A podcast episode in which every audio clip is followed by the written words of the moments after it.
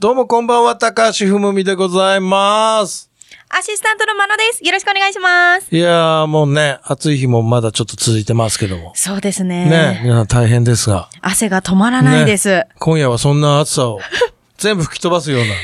素晴らしい。来たくなかったよ。素晴らしいゲストの方がね、はい来てくれてるんでね。そうですね。楽しみでございますよ。はいそんじゃ行ってみましょうか。高橋ふむみの勝手に聞きやがれ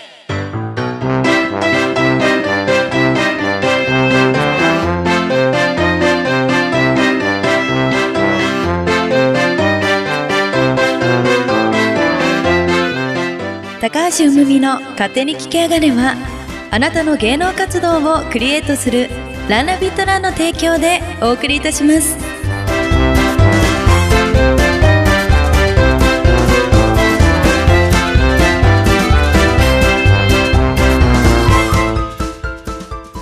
僕、今東京でですね、暮らしてるんですけども、もともと地元が山口県というところなんですよね。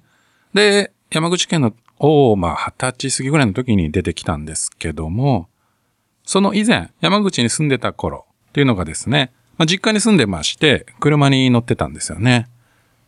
で、山口ってね、まあ、いい街なんですけども、正直娯楽があまり多い街ではないので、ちょっと走れば福岡があって、ちょっと走ると広島もあるっていうことで、まあ、週末ってなるとどちらかに遊びに行くってことが多かったんですよね。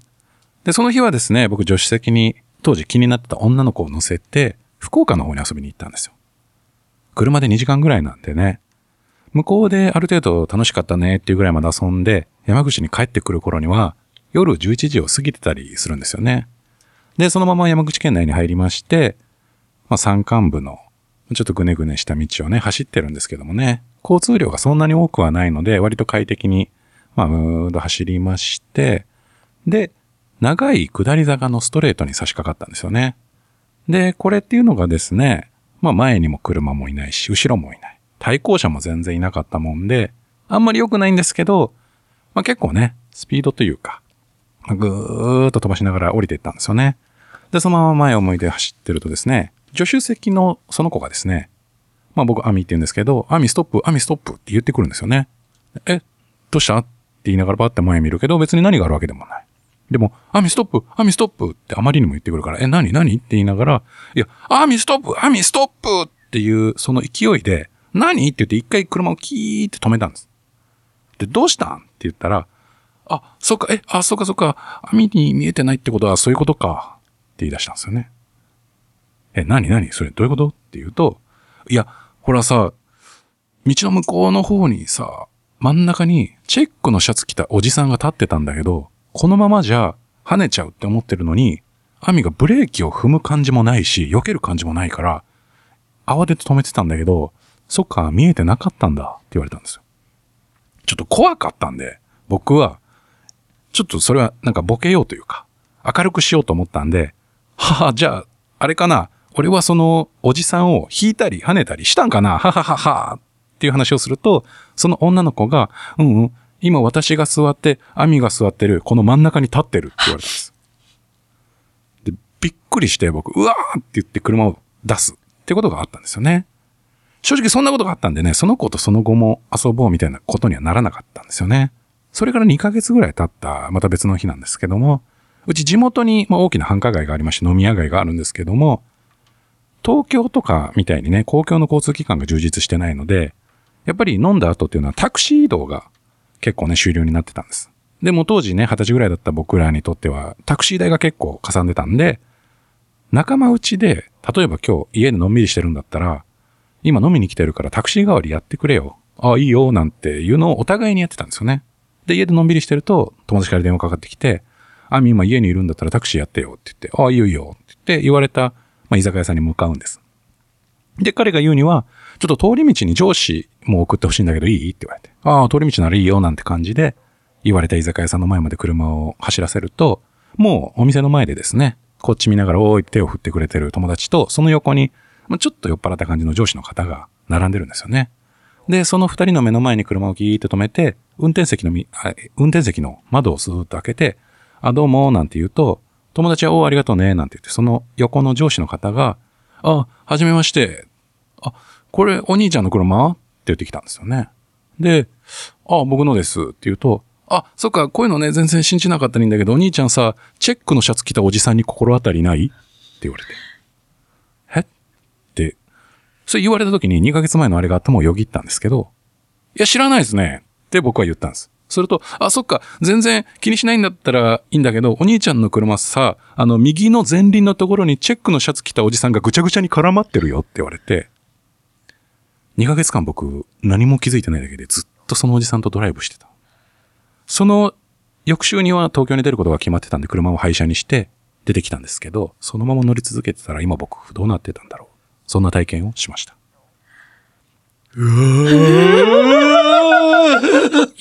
紹介できんの？で、本日のゲストは、階段界のレジェンド、稲川淳二さん、本人が認めました、唯一の貢献者、階段家の亜美さんです。よろしくお願いいたします。途中でハウっていう声が聞こえましたね。もう、アミさん、のっけから、めちゃめちゃ怖いじゃないですか。いや、そんなね、体験があるんですよね。いやー、もうね、来ていただきましたよ。もう、今現在はですね、この階段間で、階段階でですね、もう俺も怖くて噛んじゃってますよね。もう、アミさんの名前知らない人はいないと。いや、本当そうですね。いうくらいね、僕もいろんな番組で見させていただいておりまして、ついに勝手に聞き上がりに来ていただきましたよ。ありがとうございます。どうですかマロさんいや、本当に無理。言っちゃいけないんですよ。言っちゃいけないんですけど、本当に怖い。あ怖い話ダメなんだっけ？本当に。だから今日お家に帰りたくないんですよ。ああ、いいですうんねいいですねぜひ、アミさんと一緒に帰っていただいて。一番怖い。ただ、着くまでずっとこんな話しますよね。本当にもうチェックなんて切られない。そうだよね。本当に思い出しちゃうんで。まあ本当にね、あのー来ていただいてありがとうございます。はいありがとうございますあのー本当にねお会いしたかったんですよ。ああ、嬉しいですね。僕もあのー階段カタルシスから、はいえーずっと見させていただいて、すべてもう、ありがとうございますアミさんしょっちゅう出られてるんでね。はい。もう怖い話ばっかりでね。僕もあんまり怖い話好きじゃないんですけど。あ、苦手ないんあですね。苦手ですそうなんですただ、はいやっぱり、アミさんの話はね、やっぱり入り込んじゃうんですよね。だからね、やっぱりなおさら怖い。ね。あの、聞き流せないんだよね。声もいいですもんね。そうあもうの、やっぱりさすがねん、階段界のレジェンド、稲川淳二さんの、ね、唯一の貢献者後継者。言言わしめているというね。素晴らしい。さすが今ね、聞いていただいて皆さんね、リスナーの皆さんもお分かりだと思いますが、もうとっても淡々と語られてますけどもね、入り込むような語り口で、怖い、極まりないわけでございますよ、これ。ねえ。まあ、あのそんなアミさんですけどもね、もう今本当もう、いろいろお忙しいと。まあ、最近ね、はいコロナの影響でいろいろね、うんあの、大変イベントその他大変かもしれないんですけども、はいまあ、あの今までね、ツアーなんかもずっとやられてて、もうソールドアウトと。いやありがたいでいうすね。形でね、もうチケットも取れない。うん。階段師。階段師じゃないんですよね、アミさんね。階段家家なんです。階段家。はそう。これはアミさん考えた言葉ですね。あ、ご存知ありがとうございます。はい。今ね、最近ではちょっとまた階段家って言い出してるやつもいるんですけどね。これ最初に言ったのはアミさんですか？アミさんなんですね。そうそう。僕は知ってますよ覚えとかないとそう。そうですね。なんかあの、怪談師っていう方多かったんで、まあ、唯一無二になりたくて自分で作った言葉なんですけど。そうそうそう。階段家って言うとまたちょっと怖いよね。もう確かに、もう。もう目が開けられない。まあ、本当にあのそんなね、アミさんですけどもね。まあ、あれですかね、そもそもアミさん自体、あのそう、恐怖体験というかね、はいはいはい。その、霊感があるみたいなあ。感じなんですか？いや、この話でもね、うん。あの、もしかしたらご気づきかもしれないんですけど、はい。僕自身にそういう力があるとかじゃ全然ないんですよ。じゃあ、あの、よく霊のか感じる方ではなくて、たまたまそういう方にすごい数引き合わせられてるみたいで、でもそういう専門家の方に聞くと、僕が結構そういう体験をしやすくて、はい。でも本人が気づかないうちにダメージを受けてしまうから、はい。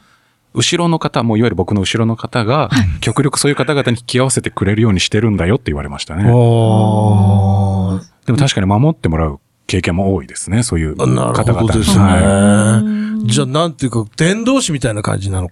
僕はもうだから本当そういう力があるんじゃなくて、こうやってあの皆さんにお伝え、うんそうですねうんうんうん。できればなという、おおしゃべりできればでなという。も、実際は見たことあるんですか？そう、そういう。これが面白くて、僕本当に普段から何もわかんないですし、全く見えないんですけど、はい場所とかタイミングによっては僕も体験することが結構あるんですよ。だから、逆を言うと、もう全然何とも思ってない皆さんも、いつ体験するかわかんないです、本当に。やめましょう？そう。で、こ面白いのが、はい。特にこういう時に一番怖がってた人が、オンエアの後、体験するみたいな話結構聞く。もう帰 これなんでかっていうと、例えば家の中でちょっとした物音とか、多少物が動いてても何とも思わないんですけど、こういう話を聞いた夜って、なんかそういう目で見てしまって普段なら目で追わないところまで追ってしまった結果、そこに何かを見てしまったりするんですよ。え、ちょっとビジネスホテルちょっと誰かあの 予約ホテル、でもホテルも一緒だよ。そうそう一緒かホテルもホテルで一緒じゃんはい一緒か、もうダメだ。もうどこにも行けない。ホテルなんてだって皆さんのね、気持ちだったり行動がね、行き交う場所ですから、いろんな方のいろんな思いがそこに残ってる場所ですから、ん全然部屋より話多いですよ。そうでしょ？だってそれは。そっか。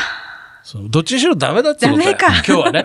諦め、今夜はねそうですね。今夜は諦めよう。だから、あきっとね、アミさんは、はいあの、その、そういう、まあ、ご自身でね、あまりだから、その、はいなんていうんですか、そう、深く考えられない感じのタイプなんですかね。僕はそんな、はい、気にしてないですね。はい。ただ、実際は結構ね、あるんですよね。その、うんロケとかでそういう霊感強い人とかと一緒にいるとね。あはい。そう、実際は、なんか経験しちゃったりしてるっていうね、話も聞きましたけども。はい。ねえ階段家をやられてしまうと、どうしてもやっぱりそういう階段系のお仕事がいっぱい来るじゃないですか。はいそうすると、ロケとかはもう週かなり行ってるってことですか？面白くて、はいえっ、と、8月の1週目、はい。僕最多記録更新したんですけど、はい1週間で、はいい、わゆる心霊スポットと呼ばれる場所に、はい11箇所行きましたね。11箇所。一箇所。本 当にですか、はい。それは何かありました？いや、ロケで行ったんですけど、本当にいろんなことが起こるもんですね。やっぱりですね。そうなんですね。あと、現場で気づいてなくても、はい。後からディレクターさんが編集しながら、何これっていうのが映ってたり。映像とか写真とかに。そうですそうです。なるほどですね。まあ本当にね。はい。でもあれですね、最近ね、階段話される方も結構増えてきてましてね。はい増えましたね。ね、はい。うちなんかも、えっ、と、最初はしずきかなでちゃんそれから、えーその後が、えっ、と、白谷渡る？渡るさん？ほうほう。はい。あと、川名真理子さん。うんあ、川名先生も。も出ていただいて、はえー結構ね、あの、僕の趣味というか、はい好きな方しか呼んでないので、すごくこう、なんていうんですかね、偏った番組になってますけどね、はいあの、ミュージシャンと俳優とプロレスラーと怪談師みたいなね。面白そうですね。そうなんですよ。はいそういう方ばっかり呼んでしまってる。で、今日はアミさんに来ていただいて、そうなんですよありがとうございます。で、その今言ったように、その階段家、階段家っていうか階段師の方が多いんですけどもね。はいまあ、どうですか？その、階、あまあ、アミさんもう始められて結構経ってると思うんですけど、はい。その、今のこの昨今の階段会っていうんですか、その辺は、なんか変化的なことってありますか？僕が、でも、そうですね、僕もともと趣味でずっと集めてて、まあでも、こんな感じで人前で喋るようになると思ってないままはい。集めてたのを今おしゃべりさせていただいてるっていうだけはい。ではい、もともと本当に好きでやってたことなんですけど、うんうん。それで、まあメディアに出始めて結構経つっていう感じなんですけど、その頃は、話す方っていうのが僕より、まあいわゆる上の世代の、まあ本当稲川さん筆頭に、まあかなり年齢が上の方々ばかりで、間がすっぽり空いてたんです。あ僕まで。はいはい。で、全然いなかったんですけど、は今、えらい数、い。めちゃめちゃいますよね。そうですね。はい。うんあと同世代とか、うん年下の方々ばかりが増えてるので、なんかちょっと僕も、このシーン自体が、僕がっていうよりシーン自体が盛り上がったら面白いかなと思って活動してったりはしたんですよ。うんなのでなんか盛り上がってきたのかなっていう嬉しさはありますね。あーなるほどねはい。まあ全然ね、まあ、俺がこんなことラジオで言っちゃったらあれだけど、もう全然あみさん別格だけどね。それはちょっと、あの、声を大にして言うけど。だからもうなんかほら余裕な感じじゃん。だから、まもう、あそんなこと言うとね、あみさんに怒られちゃうけど。うんでもやっぱりね、すごい一線も違うと思うんですよね。あありがとう僕の中で。やっぱりこう、はいなんていうんですかね、最初に始めた方っていうのがあるんでね。ありがたいですね。だから、アミさんがこう、そういう、なんか、普及活動みたいなのもね、階段の、あね、後継者を、こう、次々とね、世に生まれさせてるって言うと、過言ではないのかな。うんそうですね。まあなんか僕、その、稲川さんむちゃくちゃ憧れと、まあ尊敬がずっともうちっちゃい頃からあるので、やっぱり稲川さんに、まあありがたいもんでいろいろ言っていただいたりもするんですけど、はい。好きだからこそ僕稲川さんとは違う方に行きたくて。それこそよく最近言っていただくのはもうカジュアルだとかファスト階段だって、ナミさんのはって言っていただくんですけど、だから、まあ、稲川さんはもう稲川さんであの情景の思い浮かぶすごい素敵な階段なんですけど、僕は本当にあの、例えば話の入り口なんかが世間話みたいなスタートだったりとか、本当にラフな感じで入ったけど気がついたら怖い話になってるみたいなそっちの、まあ、みんなが踏み出しやすい形の階段ができたらいいかなっていうのはちょっと思ってやっておりますね。もともと階段好きになったきっかけが、もう本当にみんなでちっちゃい頃集まってやってたお泊まり会の夜のノリなので。だからなんか選ばれし人がしっかり喋るじゃなくて、誰でもなんか、あの、あ、そういえばさ、って喋れるノリの階段が僕は広まるといいなと思ってやってはいますね。そしたら楽しいかなと。うん。はだからなおさらね、なんかこう、身近だというか、い。はい。こっち側にね、聞く側にすごい近い感じがするから、それがまた怖さ倍増しちゃうんだよね。確かに身近な怖い話みたいな。稲川さんだとさ、もうなんか世界があるじゃん。そうですね稲川淳二いや、という。最高ですよ。まあ、はい俺も大好きなんだけど、はいその、アミさんの場合は、まあ、アミさんっていう世界もあるんだけども、やっぱりこう、近い感じで話されちゃうからね。そうですねより一層、こう、怖いなんかかき立てられるっつうかね、怖いんだよね、もう。もう大好きで聞いちゃうんだけど、聞いたり見ちゃったりするんだけどね、結局はね。まあ確かに。そうそうそうそうそう。まあね、本当に大活躍中でございますけどもね。そうですね。ね、まあ本当にあのーいろいろとお話まだ聞きたいところでございますけどもね。はい。実は。時間が、え？はい。そうなんですよ。もう時間が終わりに近づいてて。これでね、アミさん、どうもありがとうって言うわけにいかないので。そうですねあの、ぜひ、はい。次回も、あーもしよければ、はい。来ていただけないかなと思いますけど。まだまだ喋りたい話たくさんありますんでありがとうございます。嬉しい。ね、嬉しい。本当に嬉しい？いや、あ、ちょっと嘘、嘘ついてかもしれない。半嬉しい？半嬉しい、半嬉しい。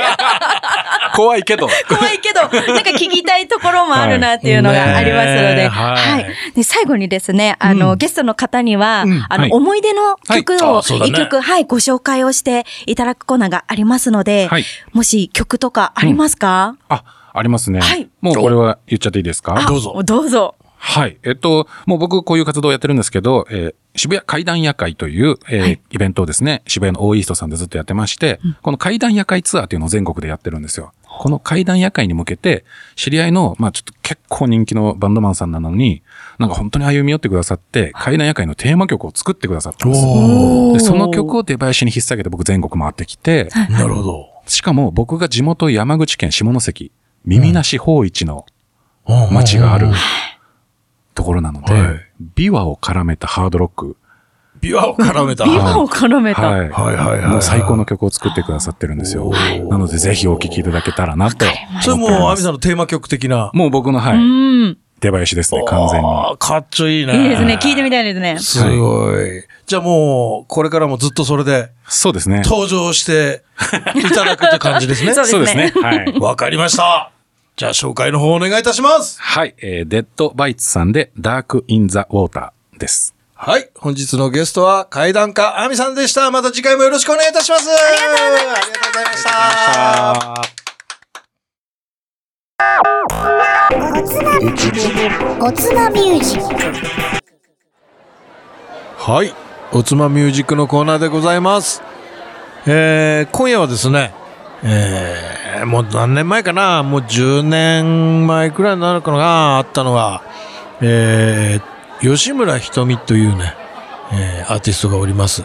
えー、シンガーソングライターで、スライドギターの名手。まあ、女性ながら、凄まじいスライドギターを弾く、えー、女の子がおりまして、えー、10年くらい前にね、さっきも言いましたけど、ちょっと知り合いになりまして。まあ、それ以来ちょっとまあ、なかなか会えたりはしてないんだけどね。実はそのひとみちゃん、えー、何やら、先月末に、8月31日に、ニューアルバムをリリースしたらしいでございますよ。それでね、まあ私もですね、一肌脱ごうかなと思いましてですね。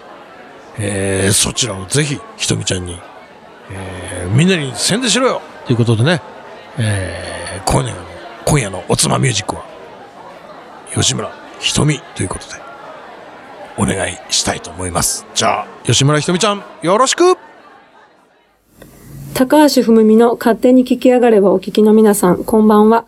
シンガーソングライター、スライドギタリストの吉村ひとみです。えーこの度8月31日にサードアルバムストーリーズを発売させていただきました。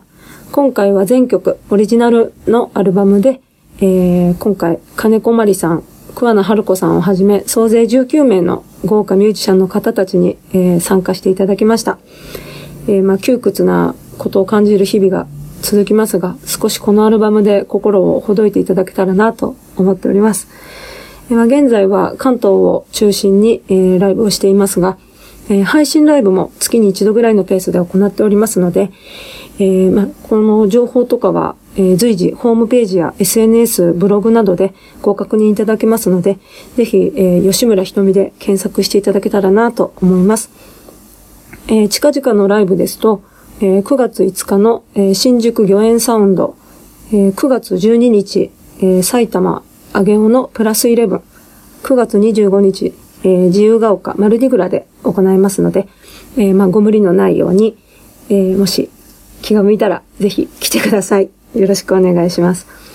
では、えーそんな、えー新作ストーリーズから一曲お聴きください。吉村瞳でこぼれ落ちた光。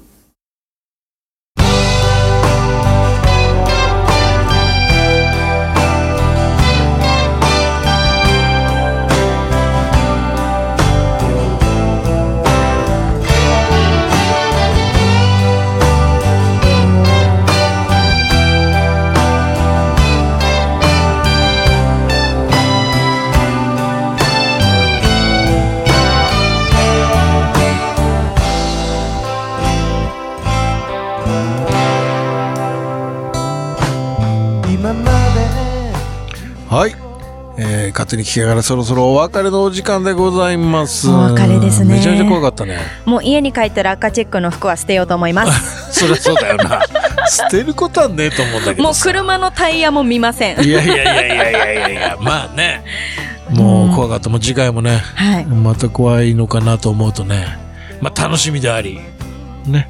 そうですね。まあ頑張りましょう。はい、この前本屋さんに行ったら、うん。あのわかります？あの小中学生が毎月読むリボンっていう、あの少女漫画にも、うん。アミさんがあ知ってる 知ってますか？出したんだよね、本ね。そうなんですよ。いやここにまでアミさん来たかと思って どこまで来るんだと思って。怖いよね。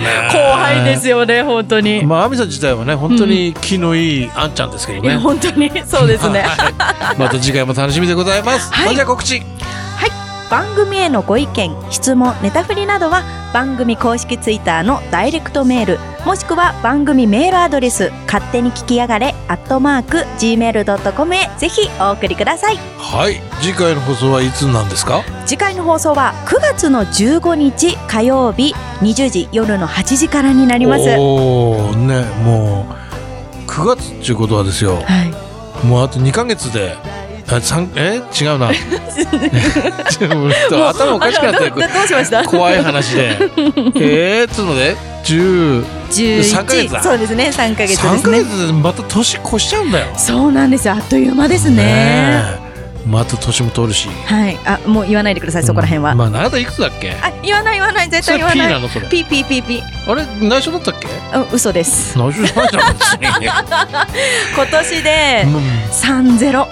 あおーって、おーって何よみんなで。